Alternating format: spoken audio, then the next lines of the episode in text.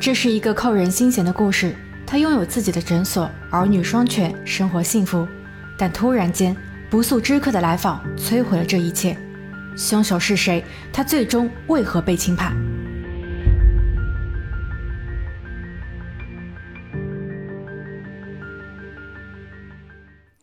？Hello，大家好，我是鬼灵异。看到这个故事时，你必须做好心理准备，就像是坐上了过山车。明明知道终点就在那儿，却很难快速抵达。这是一个普通的家庭，艾琳和大卫已经结婚三十八年，他们是彼此的灵魂伴侣，一儿一女已经独立，有了各自的生活和社交圈。但无论在哪里，无论有多忙，一家人都会经常联络感情，并且每年至少有一次集体度假。他们的感情没有因为时间的流逝而变淡。大卫是一位皮肤科医生，独自一人在芝加哥市中心经营着私人诊所，已经开办了十二年。病人对他的评价是：说话温柔，为人随和。作为一名私人医生，他不仅能记住病人的名字，更像是病人的好友。二零零六年十月二十四日这一天，妻子艾琳有些坐立不安，因为大卫通常会在晚上六点三十左右告诉妻子晚上什么时候回家，是否需要加班。而今天已经过了晚餐点。电话铃声始终没能响起，艾琳尝试拨打了丈夫的手机，但无人接听。艾琳开始焦虑，她把情况告诉了儿子乔恩。乔恩表示自己现在并不在芝加哥，他会通知妹妹乔斯琳，让她亲自去一次诊所。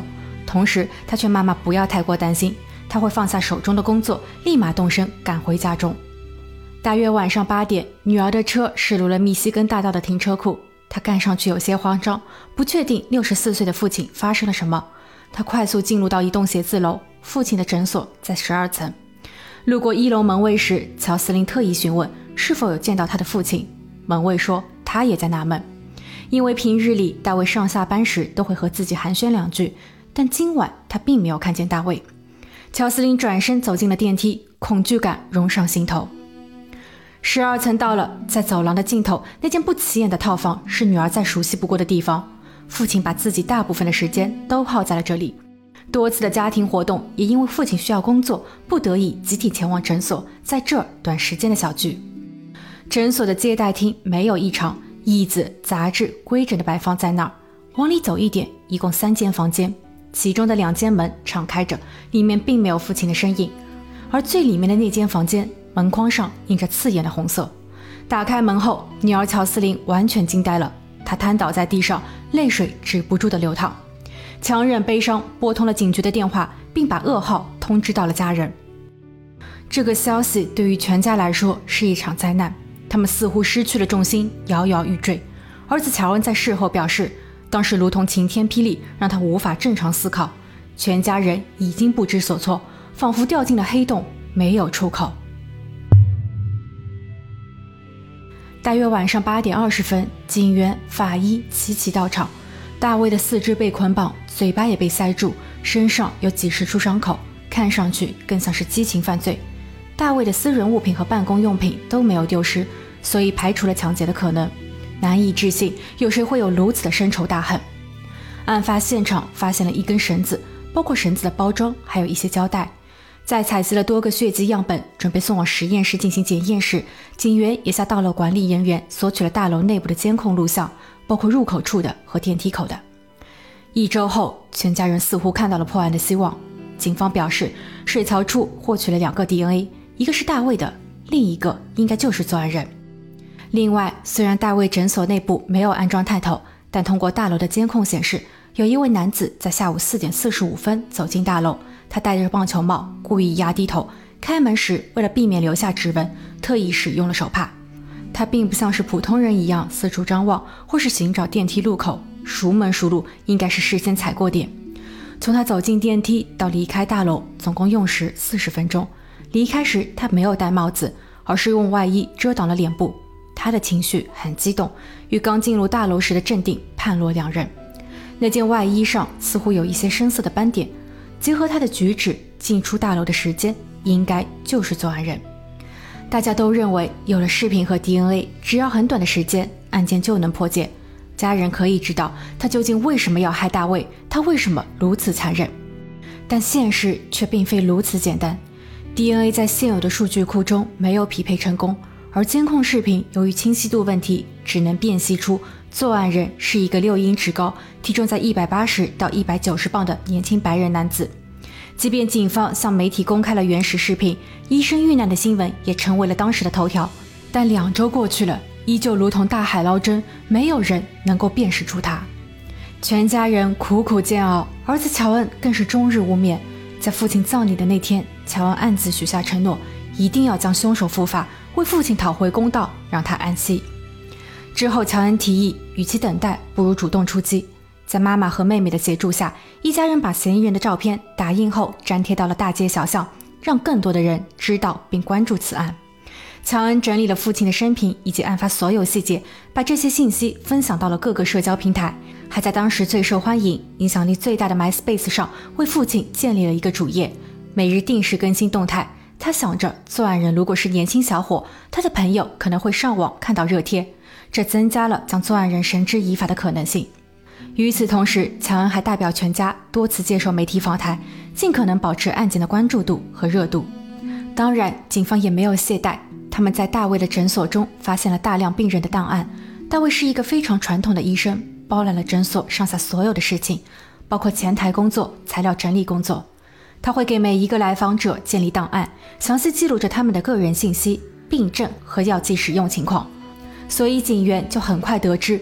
案发当日，究竟有几个人前来就诊？十二月底，警方排除了案发当日所有就诊病患的嫌疑。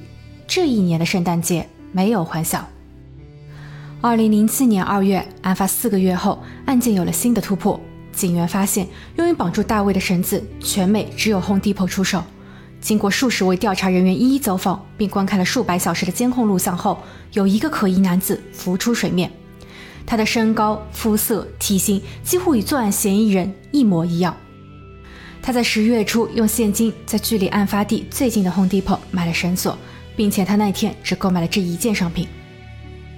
儿子乔恩得到消息后，立马将视频放到了网上，同时还印刷了数万份传单。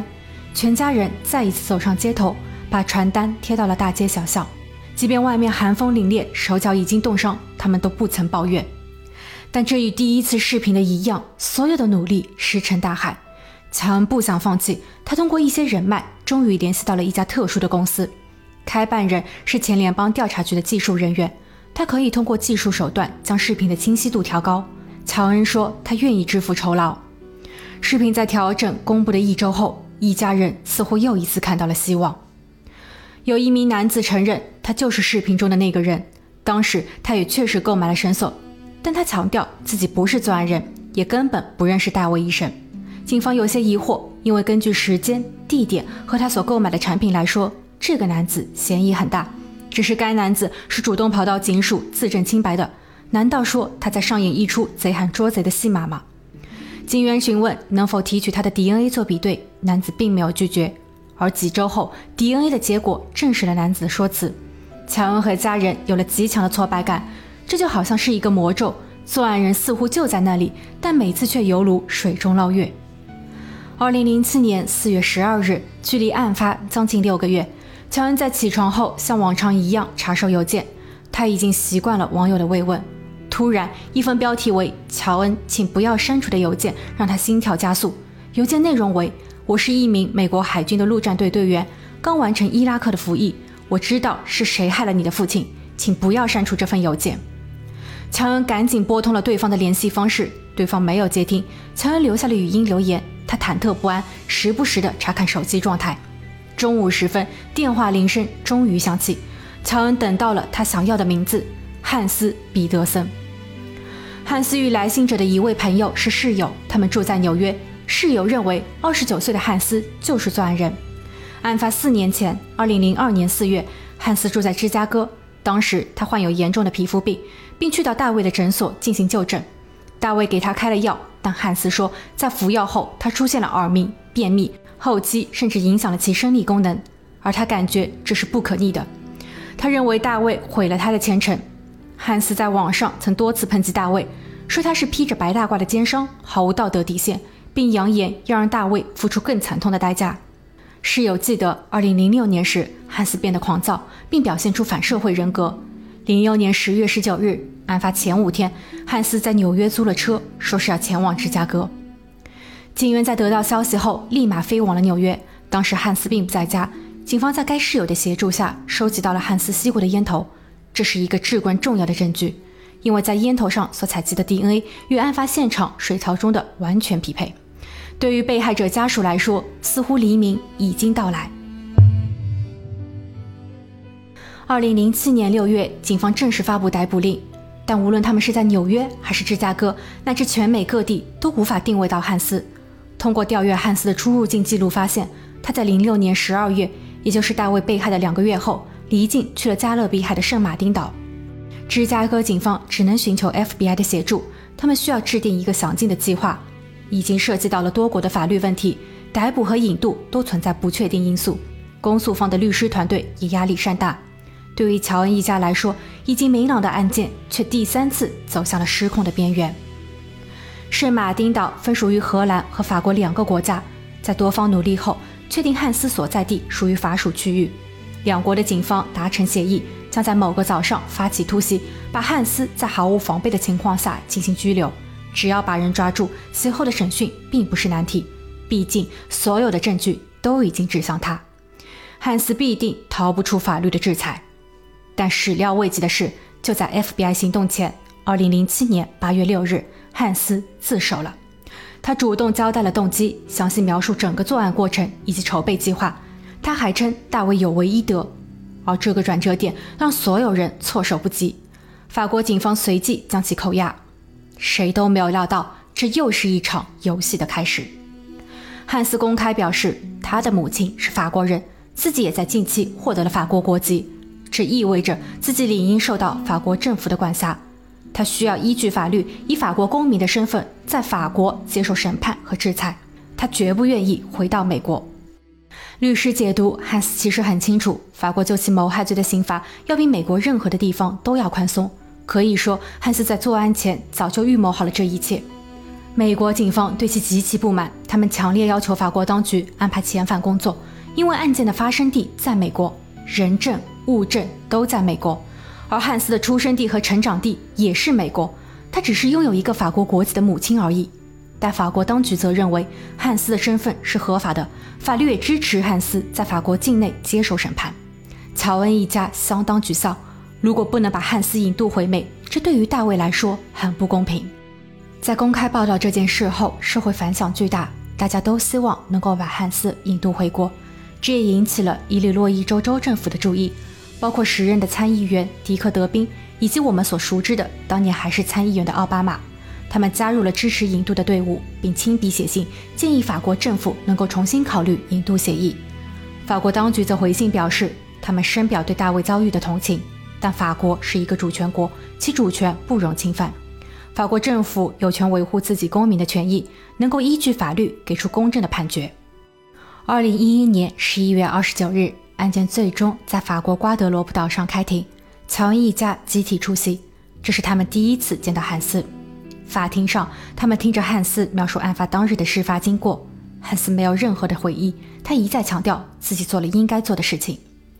儿子乔恩发言说，父亲大卫因为受到了家族的影响，从而选择从医，因为爷爷就是皮肤科专家，而这一干就是一辈子。父亲与病患的关系很好，他的病人也一直络绎不绝。甚至需要提前几周进行预约。他为了病人不断挤压自己的休息时间，并且从不抬高价格，从未与病患发生过争执，更不用说医疗事故了。而如今，汉斯则坚持认为是父亲开的药出了问题，但他也亲口承认这药只服用了两天。如何证明他的不良反应就是因为药物？况且，即便在服药后发现了不良反应，为什么不能通过合法的途径解决？而是选择在四年后复仇呢？父亲大卫是一个活生生的人，他热爱音乐、艺术和文学，并努力维护着自己的事业。他是一位父亲，是一位丈夫，还养着一条非常可爱的雪纳瑞。失去生命对于他、对于他的一家以及他的病患意味着什么？没有人可以任意剥夺他人的生命。最终，汉斯被判无期徒刑，二十二年内不得假释，这是当时法国能够给出的最高刑罚。大卫的案件彻底完结了吗？乔恩及其家人明确表示，他们恨汉斯，他夺走了大卫的生命，也改变了全家所有人的生活轨迹。关键的是，汉斯可以在2031年获得假释，大摇大摆地走在路上。可受害人大卫呢？留给他的只有坟墓，这公平吗？他的子孙甚至都没有机会认识这位爷爷。作案人汉斯的父亲汤姆在事后上诉，称所有人看到的是大卫的不幸，但又有多少人在意？其实汉斯也是受害者。汉斯在2002年因为皮肤病去找了大卫，大卫开出了痤疮药，品名为维甲酸，这是一个具有争议的药品，它被称为是痤疮患者最后的一道防线。不但药力猛，其副作用也是极大的。自1982年该药被批准以来，事故频频。罗氏制药曾官方承认。该药可能导致抑郁症或精神疾病，在少数的情况下会引发用药者有轻生的念头。FDA 特意要求在该药品的包装上着重指明其副作用，尤其提醒那些有先天缺陷或精神疾病的相关人士谨慎用药。大卫才第一次见到汉斯，他怎么可以使用这么厉害的药？况且他都不了解汉斯的精神状况。据悉，汉斯的父亲汤姆也有医学背景，他毕业于威斯康星大学。一九七二年结婚，并在一九七八年有了汉斯。四年后又有了女儿，但这两个孩子都很害羞，不善于交流，也不合群，甚至出现了抑郁症状。汉斯在十六岁时就服用过抗抑郁药物。那一年父母离异。零二年时，汉斯说他吃了两天的药，感觉到头疼、肠胃不适，并伴随着脱发，甚至看到女人都没有欲望。父亲汤姆让他停止用药，汉斯认为他已经受害。随后不久，汉斯考入了法学院，甚至在第一学年还拿到了奖学金。但他说，药物的副作用始终影响着他，他最终没能顺利毕业。提前退学的他变得更加孤立。乔恩一家的律师则表示，没有直接证据表明汉斯有精神方面的疾病。相反，从汉斯的计谋来看，他不但聪明，而且逻辑清晰。现在已经无法确认大卫当初给到汉斯开药时是否有提示过汉斯其药物的副作用。关键还有一点，没有法律规定医生在开药前必须让病患提供精神正常的证明文件。最终，法国当局驳回上诉，该案件维持原判。